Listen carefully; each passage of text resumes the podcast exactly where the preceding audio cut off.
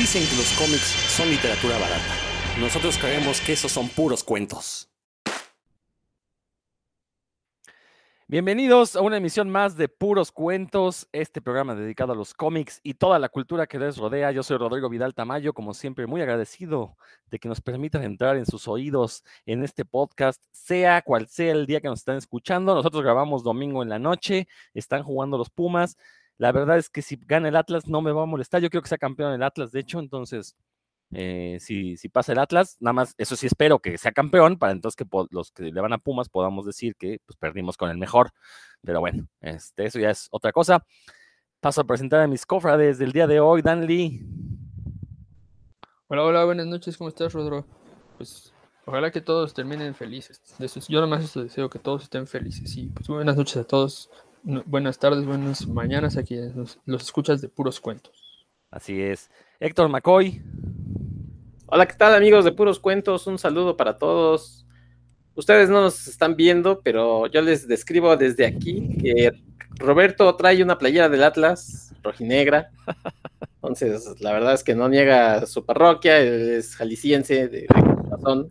Saludos, Roberto. Jalisquillo. Y obviamente Roberto Murillo, a quien ya presentó Héctor de, de una manera muy agradable. Muchas gracias, mi querido Héctor, pero pues no, yo ni siquiera sé de Ahí sí les fallo con lo del fútbol. Les voy a, le voy a los Pumas, pero si me preguntan por los jugadores de los Pumas, no sabría responderles. La verdad, no soy fanático del fútbol, aunque bueno, por este rollo de la UNAM, pues siempre le voy a ir a los, a los Pumas, ¿no? Buenas noches, mis queridos compañeros Dan, Héctor, Rodro y pues a todo nuestro auditorio. Un saludo. Y bueno, después de, de programas que enfocamos mucho a este foro de historieta que organizó la biblioteca del Congreso de la Unión. Si es así, o es Biblioteca de la Cámara de Diputados, Roberto. Sácame de esa duda. Biblioteca General del Congreso de la Unión. Ah, perfecto. Es que tiene varias bibliotecas. Hay otra, este, bueno, hay, hay otras, por eso de repente los nombres son medio confusos. Pero ahí donde la hicimos, pues es la Biblioteca General del Congreso de la Unión. ¿Qué cosa es el Congreso de la Unión? Pues es que ahí se unen la Cámara de Diputados con la de Senadores. Exacto, todo el aparato este, legislativo, el poder legislativo, ¿no? Sí, es, cuando les decimos que les vamos a dejar caer todo el aparatote legal, a eso nos estamos refiriendo. Oigan, y alguien, antes de entrar al tema, yo sí quisiera que, Roberto nos diera, pues, sus impresiones de lo que fue este foro, qué, qué mejoras hubo respecto al primer foro, recordar que este fue el segundo, porque como dijimos en este programa, me parece que son esos espacios que los, los que nos dedicamos de una u otra forma al cómic, ya sea haciendo cómic o haciendo crítica, eh, pues necesitamos ir ganando, ¿no? Porque de, una u otra manera le dan cierta validez, que no es que el cómic requiere esta validez, pero seamos sinceros, el, 90% del gran público sigue pensando que los cómics son superhéroes y que son para niños, y, y que se hagan este tipo de espacios, pues de cierta forma demuestran que hay otro tipo de cómic, como muy bien dijo Paco Ignacio Taibo II en su ponencia, ¿no?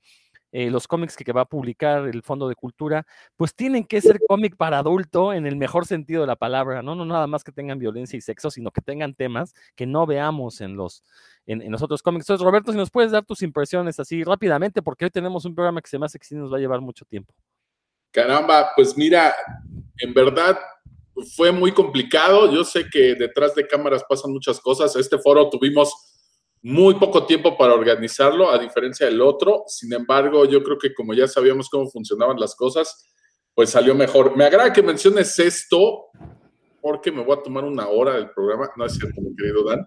Este, no, pero fíjate que sí, esta parte de gestionar toda esta onda, muchas veces la gente no lo ve. Mira, para mí cumplió el propósito porque en las redes y en otros lados estuvo generando muchos comentarios por ejemplo, yo te puedo decir, eh, Anabel Chino, que nos acompañó hace un año, ella tiene un grupo del taller de cómic, que pues aquí en la República, eh, que tú vayas a una universidad donde den clases de cómics, pues la verdad es, muy poco. Y ella desde hace años da el taller de cómic en lo que era la Esmeralda de ahí del CENART, que pertenece al UNAM. Y bueno, en su grupo se generó un debate muy padre sobre si lo que dicen algunas personas está bien, está mal, etcétera. Por ahí hubo un tipo que, ahorita no me acuerdo cómo se llama, pero me fue a poner ahí unos comentarios de que, pues a él de que le servía el foro, él, él hacía cómics y pues, no tenía trabajo, que él quería ver resultados en tres meses. No, no, no, una serie de cosas que para qué poníamos esas personas a hablar ahí, que eso día, ¿no? Efectivamente, bueno, yo le fui a responder que, que el foro ni está enfocado en buscarle trabajo a mi amigo, ni tampoco buscarle trabajo a, nadie de los que hace cómics, precisamente es abrir este puente, que son diálogos.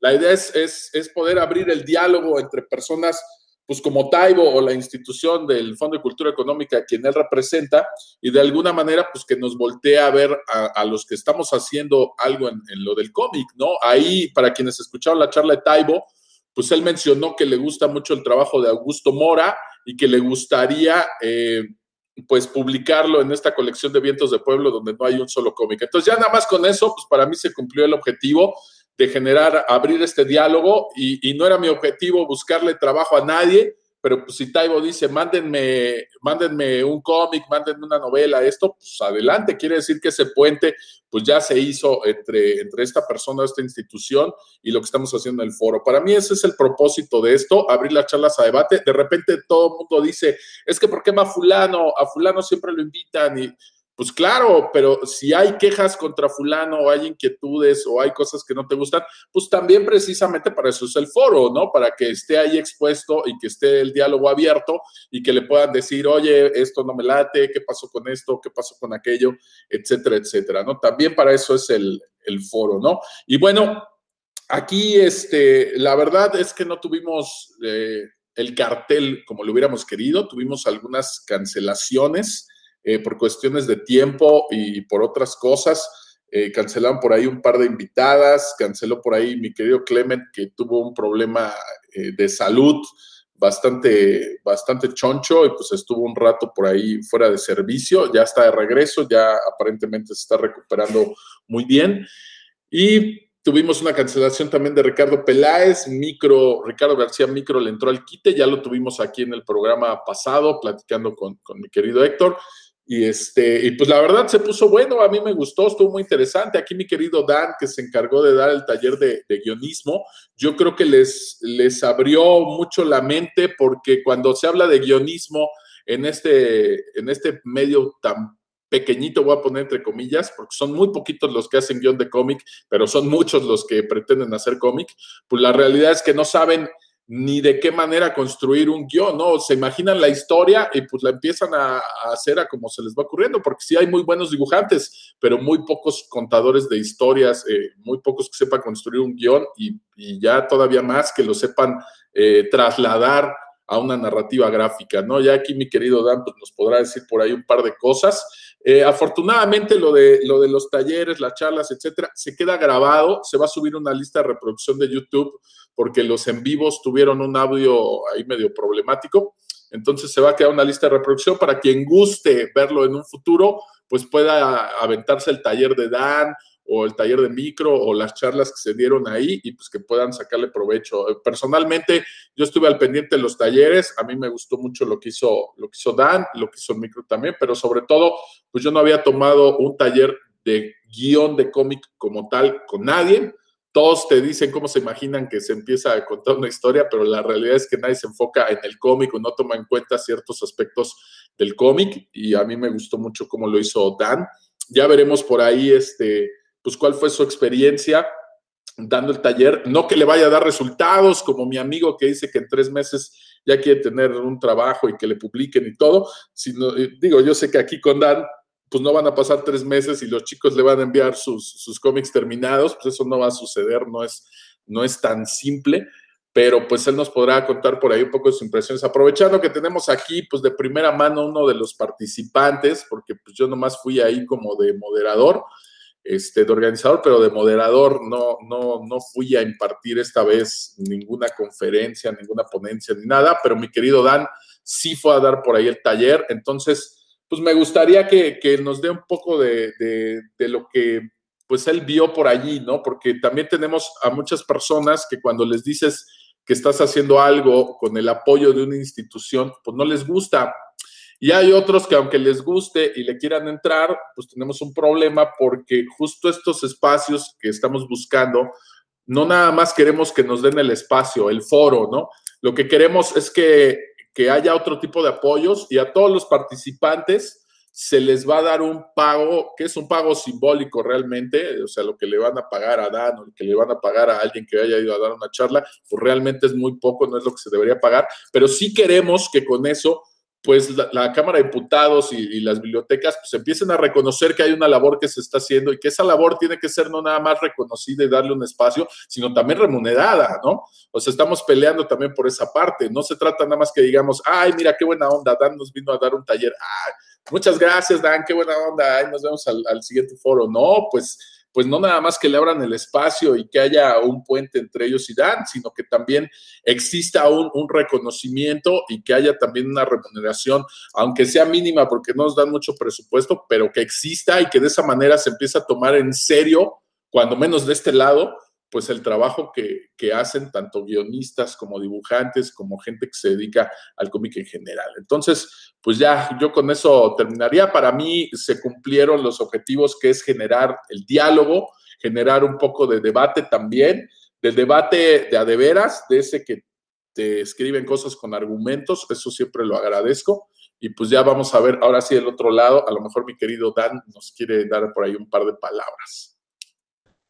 Sí, pues en realidad, brevemente, creo que el, quedó de ver en cuanto a la difusión, mi buen Robert, porque sí, pues los, lo, pero no en cuanto a la, el ánimo, las personas que asistieron al, presencial, fueron pocas, pero en realidad con, con, muchas ganas de aprender, de trabajar, había gente que sabía bastante del tema o, de, de, que era de la industria de, la, pues, de los libros, ¿no? Que estaban ahí y había un cuate que es editor, Sergio, un saludo, que es él es editor, pero él quería aprender sobre el lenguaje del cómic precisamente para cuando edite cómics, porque está en sus metas, pues saber cómo retroalimentar a los, a los artistas con los que trabaje, pues eso es invaluable, ¿no? conocer gente así. Y las personas que asistieron todos, este, en realidad tenían ya inclusive como proyectos en mente, así fue este, creo que les resultó muy útil y, y también pues yo traté de, de que las pocas horas que estuvimos trabajando con ellos, porque en realidad era poco tiempo para un taller con los objetivos que, yo me planteé, pues este, fuera productivo. Entonces, pues sí, y también como abrir un poquito la, mente, ¿no? De, quien quisiera estar, eh, ahí, pues de ver cómo generar las historias y el valor que tiene la historia cuando vas a ser guionista, ¿no? Y no dibujante, que es mi caso. Y pues ya en, general, igual que tú, veo muy, muy, creo que los, participantes salieron eh, con, fue muy productivo para ellos. Eh, para mí también fue en el, en el en el aspecto de que pues tengo ahí un nuevo contacto, yo que estoy ahí en el mundo de las letras, pues a veces la difusión es este un canal que, se nos cierran canales, y yo ya, ya ahí abrí uno, ¿no? Que es pues, ahí formal, está bien padre esa biblioteca, un espacio ahí con el que en el que podamos ah, difundir más obra y lo que vaya trabajando. Entonces, este, yo lo veo como muy positivo y también como y ya me, entero, ¿no? Ya me enteré que soy, fui pionero de los talleres porque la, el primer foro no hubo talleres, así que también pues de alguna forma uno va ahí dejando huella, así que muy positivo para mí. Mucho trabajo, mm, pero trabajo productivo. Muy bien, pues habiendo dado ya estos estas impresiones, creo que ya podemos entrar al tema que nos compete el día de hoy. Vamos a regresar ya a la ñoñada básica. Vamos a, a hablar de un autor de cómics llamado Mark Wade que a manera de introducción yo sí quisiera comentar, y pues como ya es tradición en este programa, tenemos que mencionar a Alan Moore. Eh, no, lo cierto es que eh, creo que ahí sí podemos categorizar a los autores de cómics. Están aquellos que han trascendido el cómic y que son populares fuera del medio. Obviamente está Alan Moore, está Neil Gaiman. Creo que ya podemos meter a Garth Ennis en esa lista. Mark Millar, obviamente. Eh, son autores que, pues, aparte de que han hecho muy buenos cómics, pues se han hecho em, adaptaciones para otros medios de sus cómics y eso ha hecho que la gente los vaya ubicando. Eh, y, de cierta manera son estos autores los que mantienen viva la expectativa en el cómic, ¿no? Porque al trascender a otros medios, pues ya los otros medios voltean a ver a este gueto llamado cómic. Pero lo cierto es que también hay otra categoría de autores que eh, son muy buenos en lo que hacen, nos han entregado magníficas historias, pero, no, pero pues nada más los conocemos aquellos que leemos cómics y en este caso de superhéroes. Eh, como que no han logrado dar el salto o no han querido dar el salto a otros medios o quizás no han tenido la manera.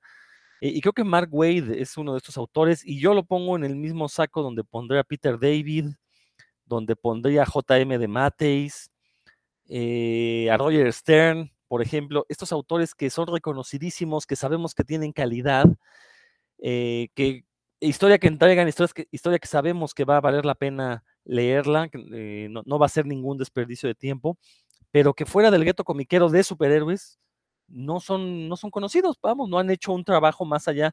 Insisto, yo no sé si es porque no han podido o no han querido, ahí sí lo ignoro, no conozco sus historias de vida, pero son estos autores eh, casi, casi infalibles, ¿no? Donde los pongas, van a hacer un buen trabajo, un trabajo decoroso, van a entregar buenas historias y en algunos casos quizás lleguen a definir a personajes de franquicia, ¿no?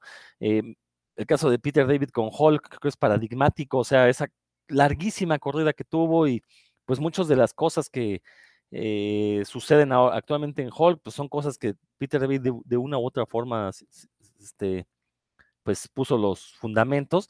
El caso de Mark Wade con Flash creo que también es otro, otro caso paradigmático, o sea, Flash era un personaje olvidado allá a finales de los 80, eh, a inicios de los 90 lo, toma Mark Wade y lo, conviene, lo, convierte en uno de los personajes fundamentales del universo DC para los años 90, porque recordar que había estado olvidado un rato, ¿no? Eh, retoma igual, relanza la Liga de la Justicia también a mediados de los 90 y, y nos entrega de las mejores historias de superhéroes que hemos leído en los últimos 30 años fácilmente. Entonces son esos autores, eh, creo que esa es la palabra, infalibles. O sea que ya sabemos que cuando uno los lea va a encontrarle algo decente a, este tipo de, a, sus cómics, pues. Entonces la verdad es que creo que Mark Wade pues ha sido reconocido tanto en ventas dentro de los cómics eh, de superhéroes. Tiene por ahí quizás dos o tres títulos históricos, así que ahorita los vamos a mencionar, estoy seguro. Eh, aunque eso sí, siempre lo ha hecho, pues, eh, trabajo bajo contrato, ¿no? Yo la verdad no ubico hasta ahorita un trabajo de autor de Mark Waid, ustedes, quizás ustedes lo conozcan, lo mencionen, pero bueno, vamos a hablar de este personaje. Dan, comienza tú porque, pues, te tienes que ir antes, entonces, para que puedas sacar de tu ronco pecho todo lo que quieras comentarnos acerca de Mark Wade. Pues sí, claro, hiciste una muy buena presentación, Rodro. Yo lo que encontré cuando dije, ah, pues vamos a hablar de Mark Wade, voy a, revisar, ¿no? Como en la bibliografía. No, bueno, no hay personaje que no haya escrito de los en DC y Marvel. Simplemente no hay personaje que no haya escrito, no ha hecho de todo en sus 40 años de, trayectoria. Pues también en, 40 años, y como ya lo mencionaste, un, un escritor cumplidor que ha quedado bien en la empresa en la que ha trabajado, pues le han dado chance de, entrar a un montón de proyectos. Y justo voy a hablar yo de uno, de, un proyecto que contradice lo que acabas de decir, que, que hizo para Boom Studio, que es Irredeemable. Que sí es, un, es un proyecto de autor, este, que él escribió todos los... Espérame, eh, o sea, ¿es de autor? ¿Los derechos son de él y se lo publicó Boom o es una licencia de Boom? No, es de él, los derechos son de él. él. De hecho, él era editor de Boom en ese momento también. Entonces, este, ah, ok, entonces me desdigo. Sí, sí, de hecho tenía esa duda con Irredeemable y, y su título hermano Incorruptible, ¿no? Pero bueno. Ajá. Lo, esto se publicó entre 2009 y 2012. Irredeemable, bueno, me voy a centrar en Irredeemable, aunque leí ambos, creo que así como lo esencial y la columna vertebral de esa, de esa diada es Irredeemable. Son, fueron 37 números, y bueno, ¿de qué va Irredeemable? Es una historia que él mismo, que el mismo Wade dijo que él jamás podría haber publicado, que no la podía desarrollar ni en Marvel ni en DC por la, idea principal. La idea es que el, digamos que el Superman, un personaje equivalente a Superman, que era el, superhéroe número uno de, este universo, de, creado por, por Mark Wade, eh, se vuelve malo, ¿no? En resumen, este...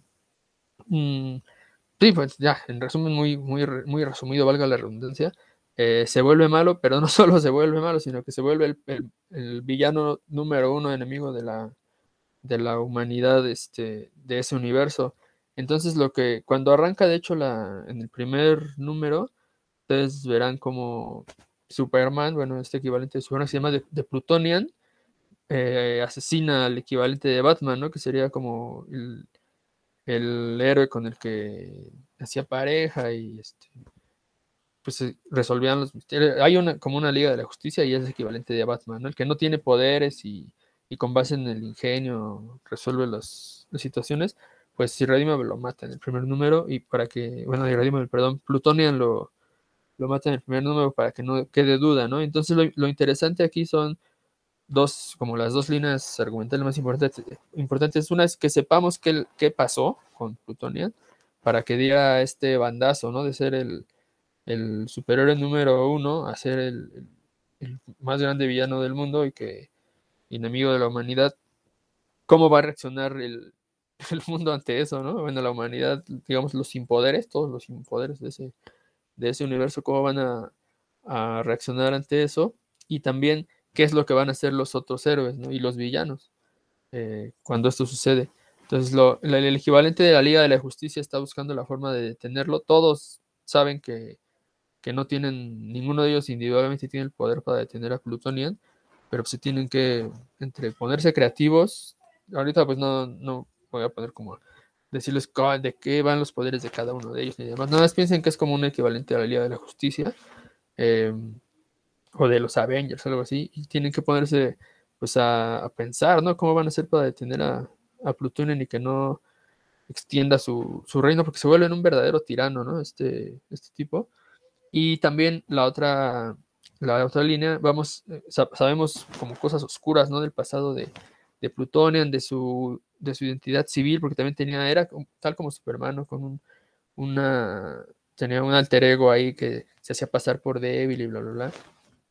Y le, lo, cómo, le afect, cómo, cómo le afectó lo que vivía en su, en su, identidad civil y en su infancia para, para que diera este cambio. Eso es, importante para Mark Wade eh, mostrar uno de sus como de los pilares de esta obra es qué pasaría si a un personaje que no tiene que cuyo en, cuyo desarrollo hay pues lagunas y cuya personalidad ya, ya es problemática, recibiera el, poder de Superman o cualquier otro, porque él menciona a Marco en una entrevista que pues pareciera que todos los superhéroes de, Marvel y DC, tan siquiera los, que, los que él tiene en mente, al recibir los poderes, pues ya, ¿no? O como su formación moral al momento de recibir los poderes les permitía este, ponerlos al, al servicio de otros.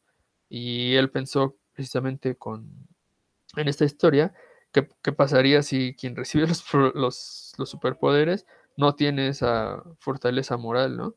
Eh, ¿Qué pasaría si esta persona al recibir tantas adulaciones y, y, saber que pues que no hay quien se le pueda oponer, eh, deja de pensar en, en, en, los demás, ¿no? Y en lo que piensan los demás de él y, empieza, cambia por completo y solo piensa en su beneficio.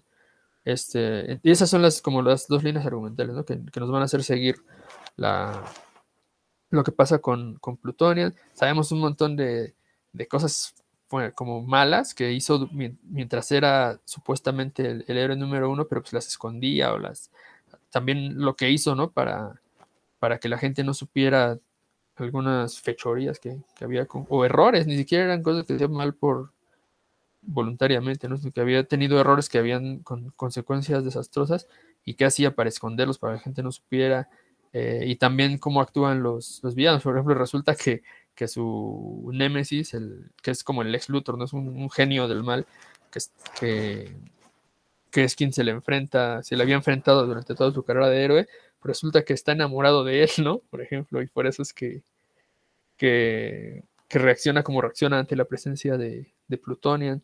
Y así se van a enterar de, todo eso. En realidad la, fueron tres años de, la historia es larga. los primeros, no sé, 24 números son muy intensos, o sea, tienen mucha atención, uno quiere leer uno tras otro porque eh, sí mantienen la atención muy bien. Después de mi punto de vista, como se pierde un poco esa misma atención porque como que se alargó un poquito la historia desde mi, desde mi lectura, pero también llegó a un final muy orgánico. A veces, bueno, ya no les quiero como dar más detalles, creo que con la premisa es más que suficiente, pero sí fue una historia importante para Mark Waid porque primero pues la hizo fuera de sus, de su, de las grandes, ¿no?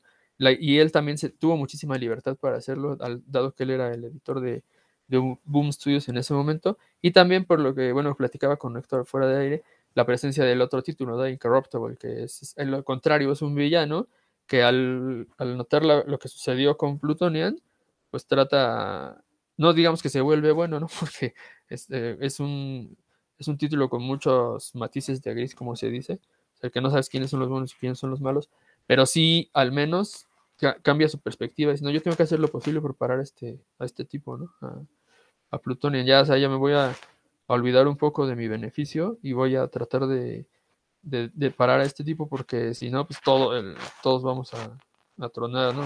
El, digamos que el daño es para todos, no nada más para mí.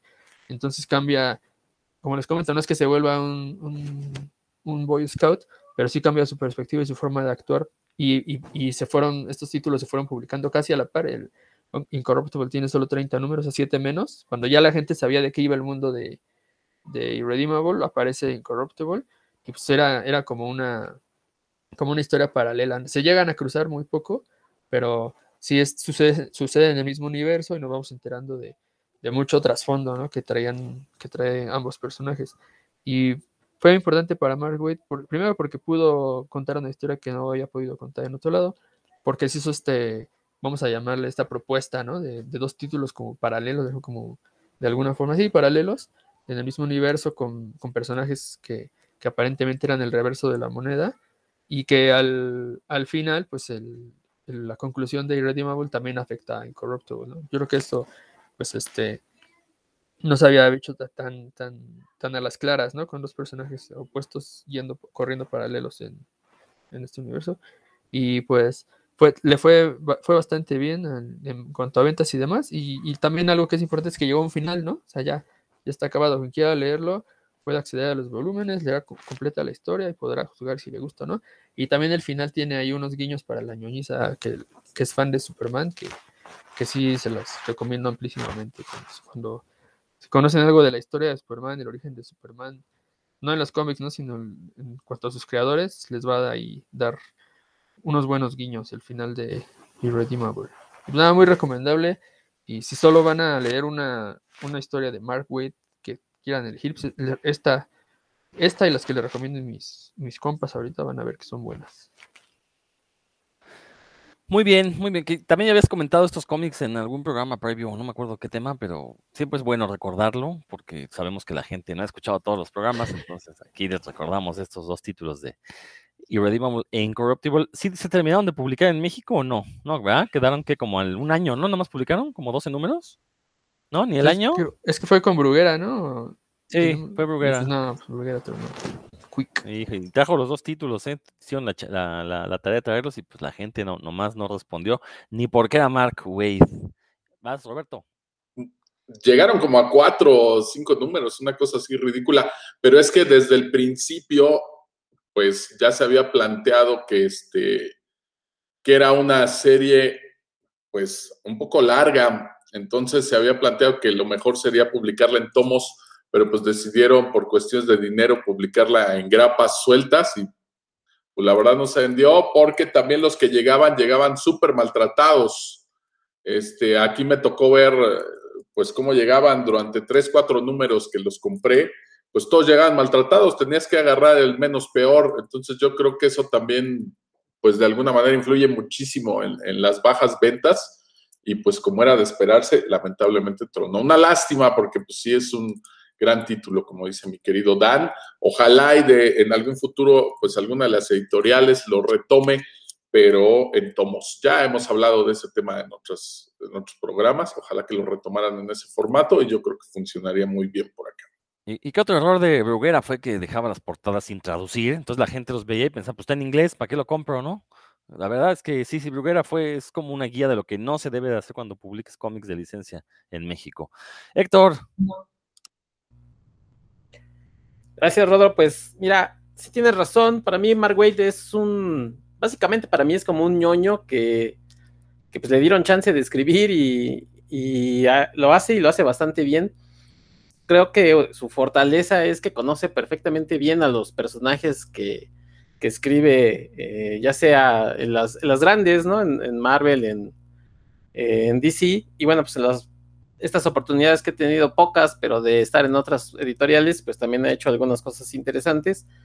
Pero bueno, pues eh, tú lo dijiste, por ejemplo, tomar a un personaje como Flash, que, que, ahí estaba, ¿no? Que durante mucho tiempo Barry Allen ahí estuvo y nos ofrece cosas diferentes que aún hoy, el día de hoy, por ejemplo, eh, con Wally West, ahora son retomadas para, para recrear a, a, Barry Allen, ¿no? Por ejemplo, en el, en el cine muchas de las cosas que vemos que hace Barry Allen o en, su serie de televisión son cosas que hizo Mark Waid para Wally West y bueno, pues las retoman para, para Barry. Eh, por ejemplo, en, Marvel yo le comentaba a Dan que hizo un par de volúmenes de Daredevil bastante buenos y bueno, pues tiene su corrida de, de Capitán América, de Fantastic Four. Yo eh, les quiero, pues básicamente recordar un par de historias que me, que me gustan mucho. Una de ellas, este es, digamos, una, una introducción, no, no, no tienen tanto que ver, pero bueno, es de la, de la Liga de la Justicia de Grant Morrison. Esto salió antes de ese, de ese volumen, que se llama A Midsummer's Nightmare, eh, que hizo con Fabián Niciesa. Entonces, eh, esta historia es un poco de ellos, los superhéroes están sumidos como en un sueño y todo el mundo tiene superpoderes pero no hay superhéroes como tales, ¿no? Entonces eh, eh, ellos empiezan a, como a despertar, a darse cuenta de que algo está, está pasando raro en, en este mundo que, en el que están habitando ahora.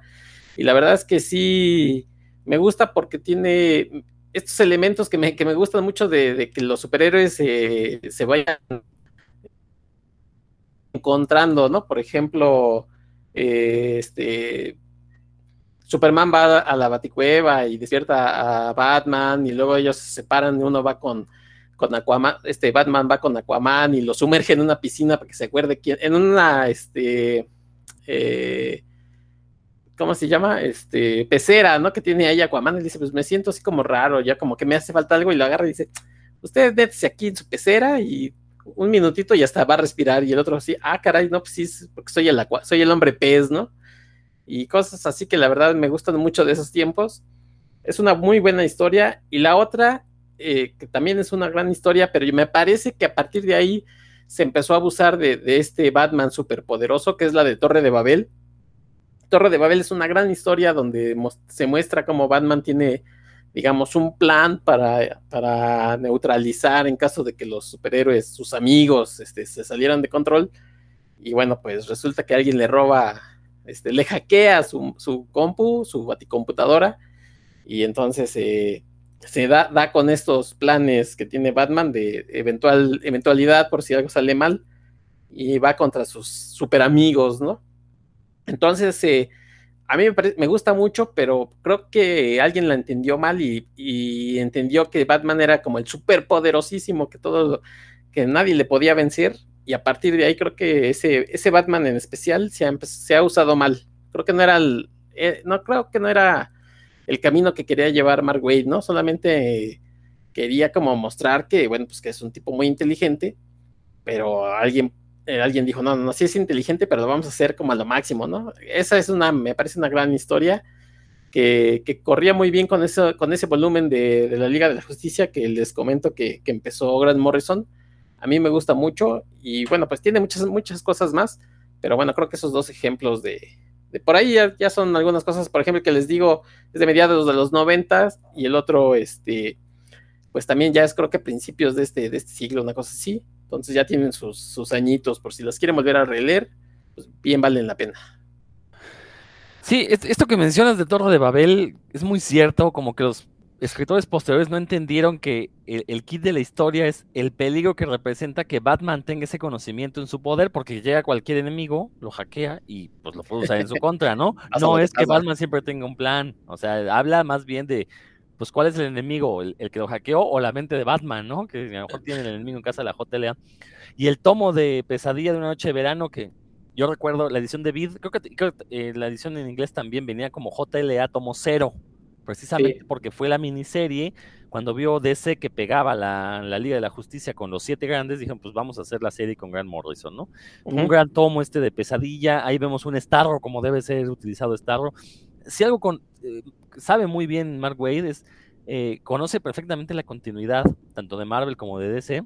Entonces sabe utilizar muy bien a los personajes que él no los creó, pero sabe explotar sus fortalezas y debilidades, ¿no? Eso es algo que, que yo creo que un, de estos escritores que yo decía, como estos soldados de estos sí, caballitos de batalla, ¿no? Peter David, eh, e incluso Ron Mars, que yo ya he dicho que lo odio, pero sé que es muy popular, pero son escritores que conocen los personajes, ¿no? Y saben hacerlos funcionar en sus respectivos universos. Roberto. Pues yo quiero regresarme un poquito a lo, a lo que mencionó Héctor, porque esta de Torre de Babel, además de que es una muy buena historia, yo les quiero recomendar la adaptación que tuvo a la película animada. Tuvo una adaptación, vamos a decirlo, libre, porque sí le cambia algunas cosillas, pero se llama Justice League Doom. Bueno, es una de, las mejores películas animadas que tiene por ahí DC. Este, la verdad está bastante entretenida, está bastante buena y efectivamente vemos a, este Batman con planes de contingencia contra todos sus compañeros, además muy bien pensados, ¿no? La película, este, pues sí, aligera, aligera algunas cosas, no nos hace cuestionarnos probablemente tanto como el cómic, pero sí, échenle un ojo a esta, a esta película animada, sobre todo porque ya debe de estar por ahí, creo que ya están todas las animadas de DC en el catálogo de, de HBO, ¿no? Entonces ya la deben de tener por ahí disponible. Échenle un ojo, se llama Justice League Doom. Muy, muy buena. Y si no, pues en una de estas tiendas de, donde todavía venden discos y películas, en DVD cuesta como, no sé, 49 pesos, una cosa así ridícula, ¿no? Y en Blu-ray debe costar como 100 pesos. De verdad es muy buena película animada, vale muchísimo la, la pena. La historia, estoy seguro que les va a encantar, se van a enganchar y pues ojalá que, si no encuentran el cómic, pues mínimo le echen el ojito a la, película, ¿no?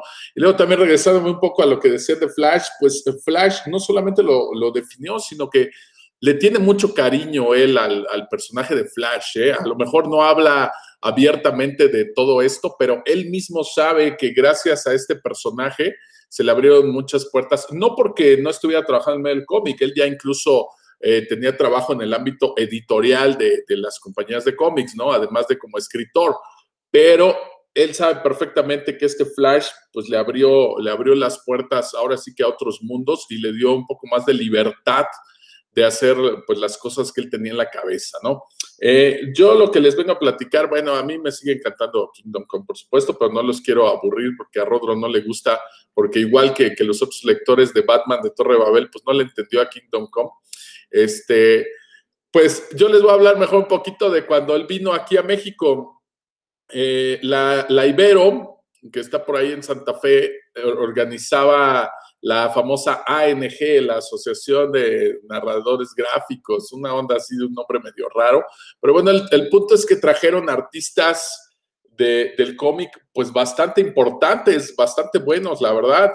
Y este, pues entre unos de estos que trajeron, pues fue precisamente a mi amigo Mark Waite, ¿no? Viene, viene Mark Waite eh, junto con, con Paul Jenkins, por ejemplo, y con Tim Sale, que venían los tres ahí juntitos, y este, y pues casi nadie pelaba a Mark Waite, ¿no? Y pues el tipo es una institución. Yo les voy a contar aquí que el único ñoño, pero que de verdad se veía como ñoño, formadito, emocionado, casi al borde de las lágrimas, que estaba esperando que le firmaran un cómic, traía un, un, este, un Absolute de Kingdom Come, esperando a, mostrarse ahí frente a Mark Waite. Era mi querido Rulo, Raúl Valdés, Rulo de Shine, que ahí fue de las, pues probablemente la, la tercera vez que yo lo veía a él yo siempre lo había visto como un fan, ¿no? La primera vez que lo vi fue en este evento del Bulbo que se hizo para Bachan en, eh, en esta tienda que se llamaba Kong, donde fueron las firmas.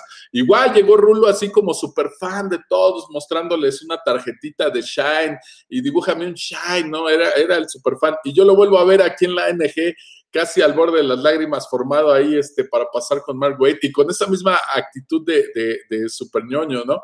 Entonces fue muy padre porque me tocó ver como todo este proceso del rulo, de cómo pasó de ser, de ser un fan ahora pues a ser quien es, ¿no? Ahora él es el que está firmando los cómics de, Batman o que firma cómics de Spider-Man, todo este rollo. Y la verdad, pues fue fue, una, fue un proceso muy padre. Pero bueno, yo me lo topo aquí esperando con Mark Waite y pues andábamos platicando la bola de cuates con Mark Waite porque casi todos se iban en, ese momento con Paul Jenkins porque de Paul Jenkins había pues bastantes títulos aquí en español publicados, todo el mundo llevaba títulos de Paul Jenkins, pero muy poquitos llevaban cosas de, Mark Wade, ¿no? Lo que llegábamos a, llevar, pues obviamente era el, Kingdom Come, eh, que era lo que la mayoría traía, ¿no? Pero fuera de eso, muchos ni se acordaban. Pero bueno, lo que les quiero contar es que él tenía tanto tiempo libre que no nada más te firmaba tu cómic, ¿no? A mí me firmó el cómic, te platicaba ahí algunas palabras y todo, pero él vio que los demás de las, de las otras mesas, andaba por ahí Humberto Ramos, andaban obviamente algunos mexicanos por acá, pues él vio que quienes estaban al lado suyo, este, estaban haciendo sketches, o sea, estaban haciendo dibujitos. Entonces agarra Mark Wade y muy simpático, este, estábamos ahí dos o tres personas y se puso a dibujarnos un sketch de Flash, o sea, sin, sin pedírselo, ¿no? Dibujó como de perfil un Flash y, dibujó uno que le salió ahí medio raro y luego me dibujó uno a mí y al mío le puso Another Bad Flash Sketch, ¿no? Y lo firmó por ahí, ¿no? Entonces, él, él le tiene mucho cariño a este personaje de, Flash. Hablamos por ahí un poquito este, de este personaje, sí, mi querido Rodro. Ah, no, nada más está celebrando el gol de los, de los Pumas o no sé qué onda está pasando por ahí en el partido, pero pues yo veo que se está jalando los pelos, digo, pues a lo mejor ya, ya anotó los Pumas o... No, no, no, tengo la duda de esa foto que nos pones, ¿por qué? ¿Qué, hace George Constanza ahí? ¿Qué tiene que ver? No, no es George Constanza, soy yo al lado de Mark Wade, lo que pasa es que estaba yo más gordito. qué manchado, mi querido Rodo. Este, no, yo sé que lo dices por, por mi querido Mark Wade, pero míralo, así como está la foto, todo bonachón, todo lindo, todo buena onda, pues esa fue la actitud que agarró este, pues precisamente para estar en, esos días, porque eran tres días. La verdad estaba, estuvo, muy chido esa, esa convivencia y pues te la pasabas eh, prácticamente pues en el mismo lugar que ellos sentados, ¿no? Aquí les voy a enseñar otra, es que les estaba enseñando una fotito por acá de, cómo andaba yo ahí con mi amigo Mark Wade. ¿Y por qué digo que es mi amigo Mark Wade? Bueno, porque este, lo tengo de amigo en el Facebook, no porque seamos cuates, ¿no? Pero este, ahí andábamos y pues la verdad ellos súper buena onda, súper chidos, tanto Paul Jenkins como Tim Sale y Mark Wade, pues andábamos todos como en la bola, ¿no? Ellos también sentados, ahorita les estoy mostrando una, una foto donde ellos también están escuchando las charlas de los otros artistas que vinieron a la ANG y este, pues todos muy atentos, la verdad era un ambiente muy padre, éramos bien poquitos los asistentes de, que íbamos de fuera de la Ibero. Parecía que era un evento que habían organizado solo para los de comunicación. Y el problema es que los de ciencias de la comunicación pues no estaban realmente muy interesados en este rollo del, cómic, ¿no? Entonces, en parte, pues para los fans fue muy padre, para los niños que íbamos, porque no había gente. Entonces las filas para que pasaras a platicar con ellos, pues no eran filas interminables, ¿no? La más larga de ellos, pues fue la de Team Sale. Todo el mundo le pedía un dibujito de un Batman y pues lo único que hacía era como la cabecita del Batman y bajaba así como la capucha y era la capa y ya se las firmaba, ¿no? Era algo muy sencillo, todo el mundo le pedía este, el Batman. Pero este, fuera de eso, bueno, en esas ediciones tuvimos aquí a Sergio Aragonés, tuvimos, vaya, personajazos, ¿no? Y pues Mark Wade fue de los que estuvo, de los que estuvo por aquí y pues mis respetos para, para su trabajo, ¿no? Ya por ahí, este, regresándome a hablar un poquito de su obra, obviamente lo, que ya mencionó por ahí Dan, pero en el Capitán América no tuvo nada más una corrida del Capitán, con el Capitán América también ha sido bastante cercano, ha tenido dos corridas largas, pero también ha tenido otros cómics cortos, entre comillas, con el Capitán América. Hace no mucho aquí en México se publicó una miniserie creo que fue cuando salió la primera película del Capitán América y eran precisamente cinco números escritos por Mark Waid.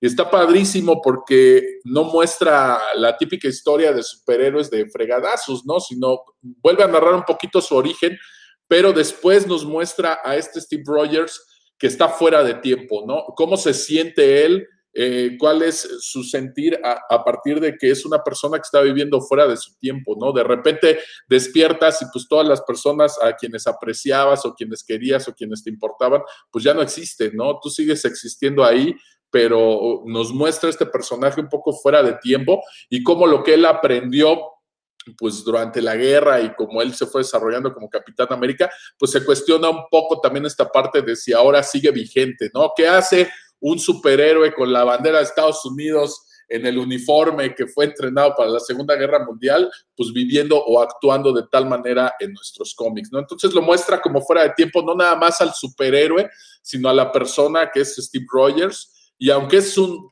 una historia corta de, de, cinco páginas, como ya lo dijo mi querido Rodro, pues conoce muy bien a los personajes, sabe lo que hace y pues está muy bien contada, ¿no? También es de esos escritores que sabe no nada más dónde empieza la historia y dónde termina, sino sabe cómo llevarnos de un punto a otro y cómo lograrlo de una manera exitosa, ¿no? Y con el tiempo también vuelves a leer sus cómics y le vas dando otras lecturas, ¿no? Ahí por ahí en, en Nerdología con mi querido Rodro hablamos un poco de la mitología del superhéroe.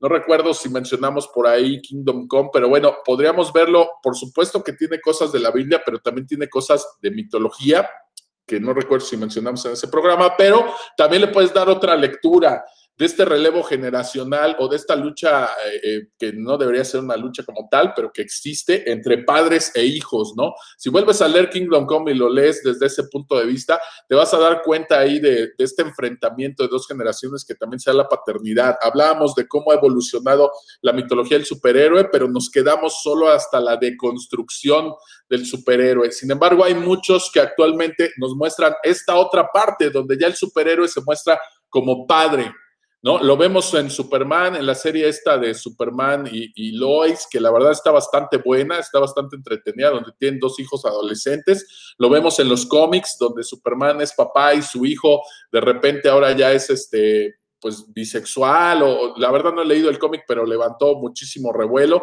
y bueno, por ahí hay unas palabras de Superman también hacia su hijo, lo vemos por ahí en, en, en personajes como el Homelander que pues tiene un hijo por ahí a partir de, de la violación de, de, la chica de The Butcher y pues vemos que el niño hereda sus poderes y bueno, lo podemos aplicar esta, esta evolución del superhéroe ahora ya convertido en padre, pero nos podemos regresar a otros cómics anteriores como Kingdom Come y también podemos darles esa lectura, ¿no? De cómo este relevo generacional, este enfrentamiento entre padres e hijos, pues se da y en un contexto pues que tiene que ver con la mitología y con la Biblia, ¿no? Aunque nos pone versículos bíblicos, pero Kingdom Come también tiene muchísimo de, de la mitología clásica y lo pueden ver por ahí representado. A mí me sigue gustando mucho Kingdom Come, yo lo puedo seguir leyendo y, y a mí me sigue, me sigue gustando, tiene cosas muy padres, sobre todo me gusta que, que, aunque él sabe que está escribiendo de, de personajes que son como dioses,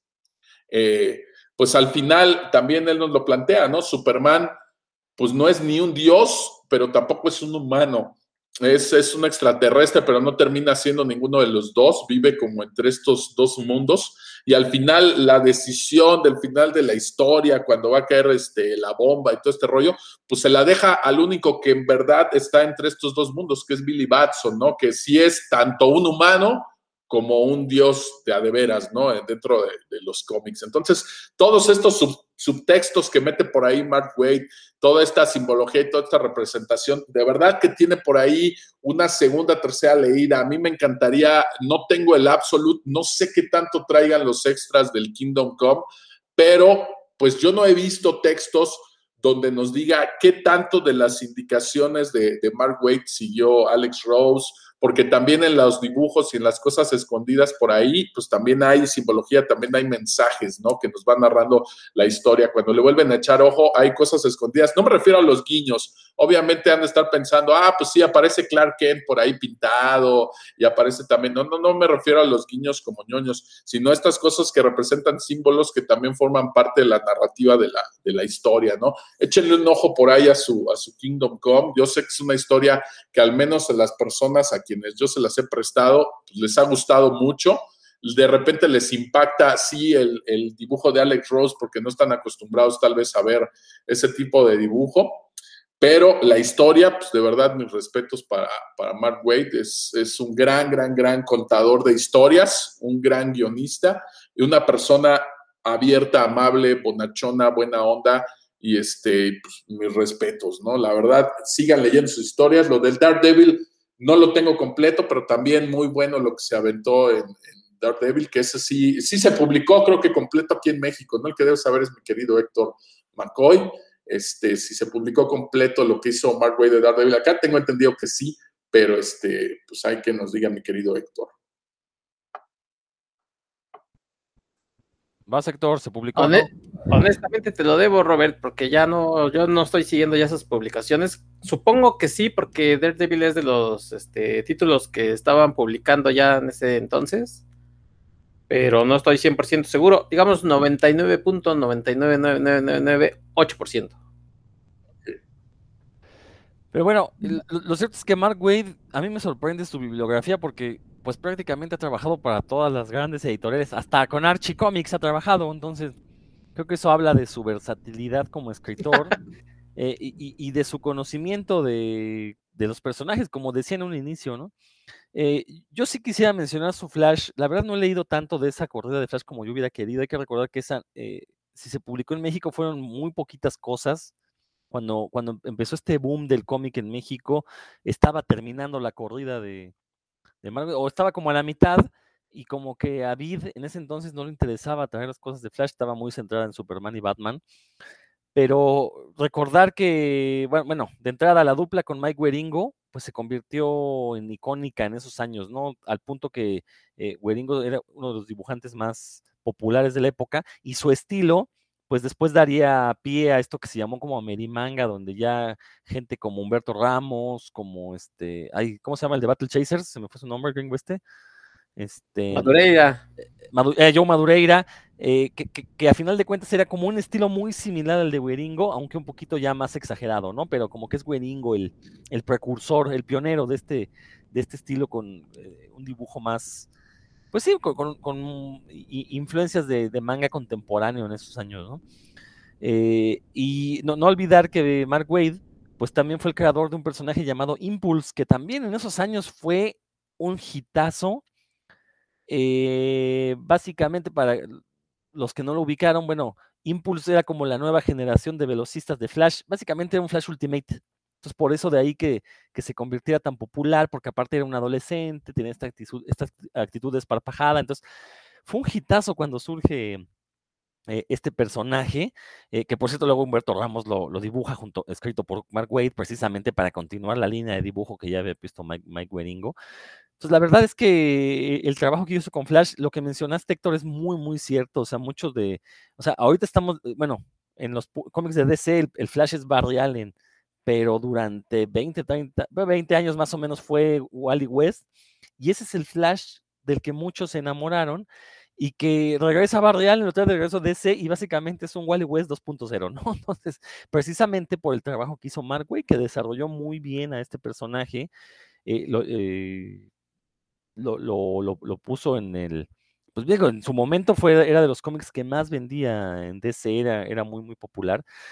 Eh, y, pues sí, de, alguna u otra manera plantó una escuela, de, tanto de dibujo con Mike Weringo, pero también de escritura, ¿no? Como que lo que tiene Mark Wade es que tiene un estilo muy suelto, o sea, tú lees sus historias y se sienten orgánicas. De hecho, esa es una de las críticas que yo le hago a Kingdom Come, que no es una historia típica de Mark Wade, como que sí se quiso salir de su zona de confort. Digo, lo, lo logró porque al final de cuentas es un exitazo. Yo siento que no está tan bien contada la historia.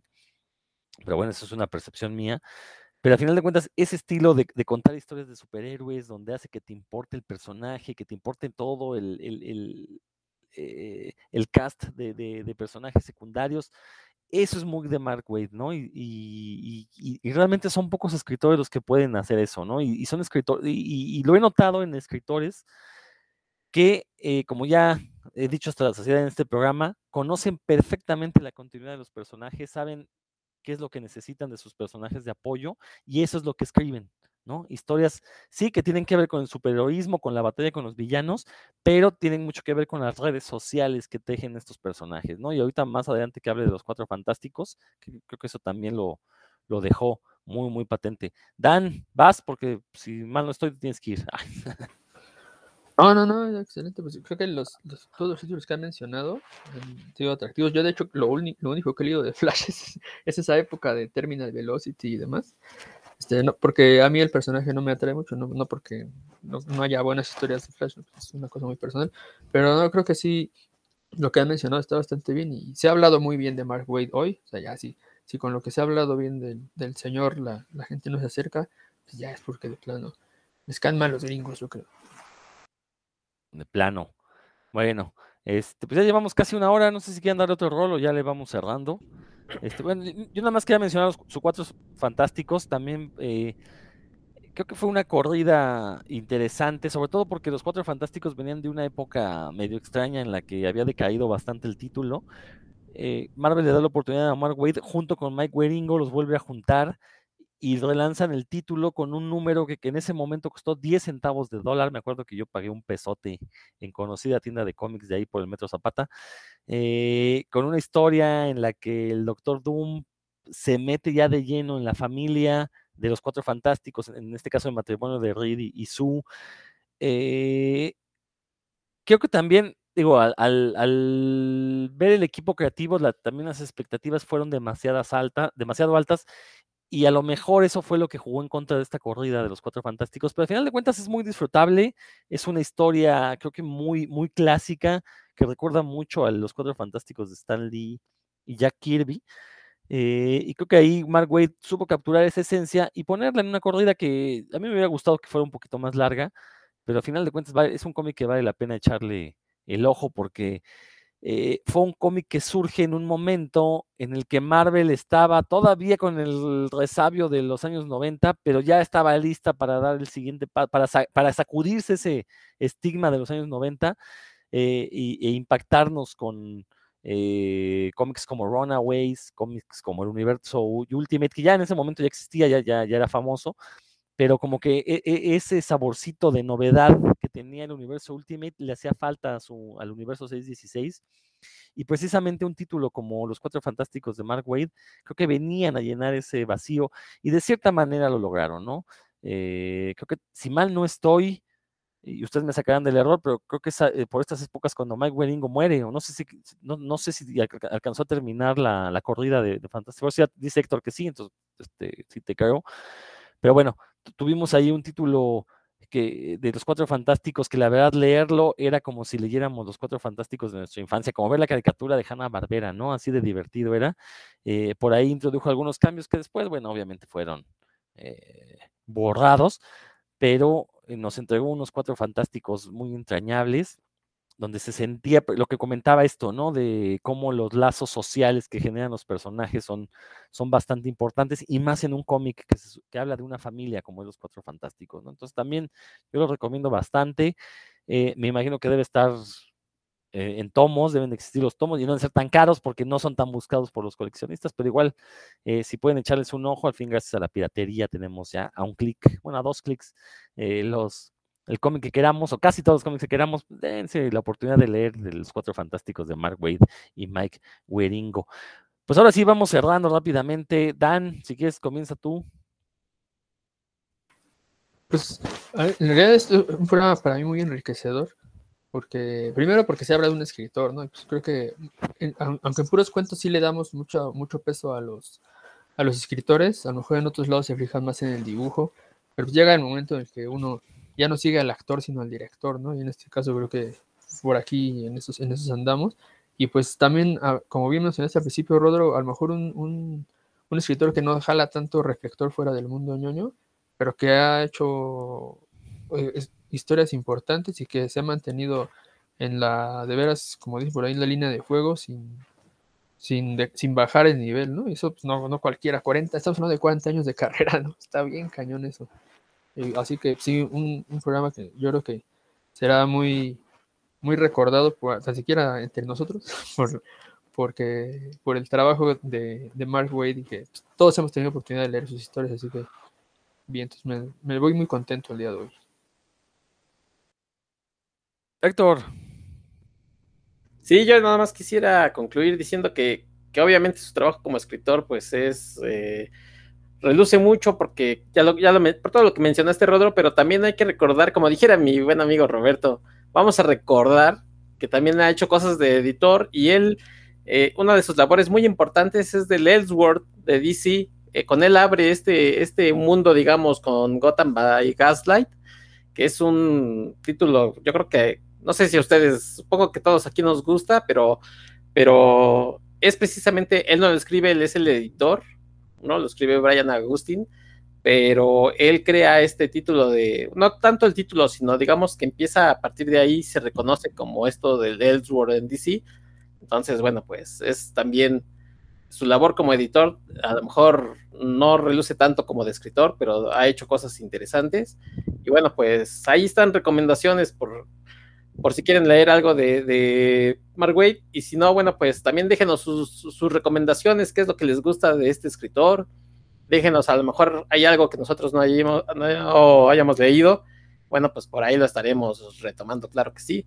Muchas gracias por habernos escuchado, amigos de Puros Cuentos. Nos vemos en la próxima edición.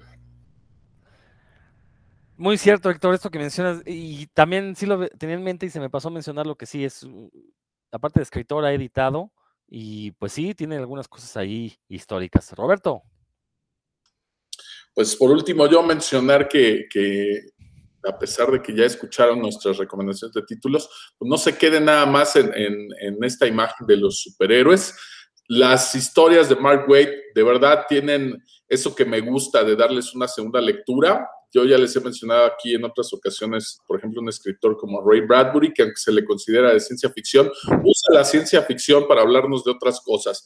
Pues lo mismo, la misma idea tengo yo de Mark Waid. Él usa los superhéroes, pero también los usa para hablarnos de otras cosas, ¿no? Del conflicto humano, del sentimiento, de, qué pasa por la mente o, o, qué siente un ser de estos superpoderosos enfrentándose a tal o cual cosa. Nos habla de sus debilidades que es una de las cosas que a mí me llama muchísimo la atención, porque por muchos años leí historias de, personajes superpoderosos que pues, nadie les podía hacer ni cosquillas. Entonces, para mí eso es un, pues, e, es algo a destacar de la obra de, Mark Waid, ¿no? Y bueno, ojalá que todos con este programa, pues sientan un gran impulso y le dejen, dejen llegar la venida del reino de, de Mark Waid a sus vidas y que llegue pues rápido como de flash. Nos vemos por ahí en el próximo programa. Un saludo. Y así termina este episodio de puros cuentos dedicado a la vida y obra de Mark, bueno, más a la obra de Mark Wade que a su vida.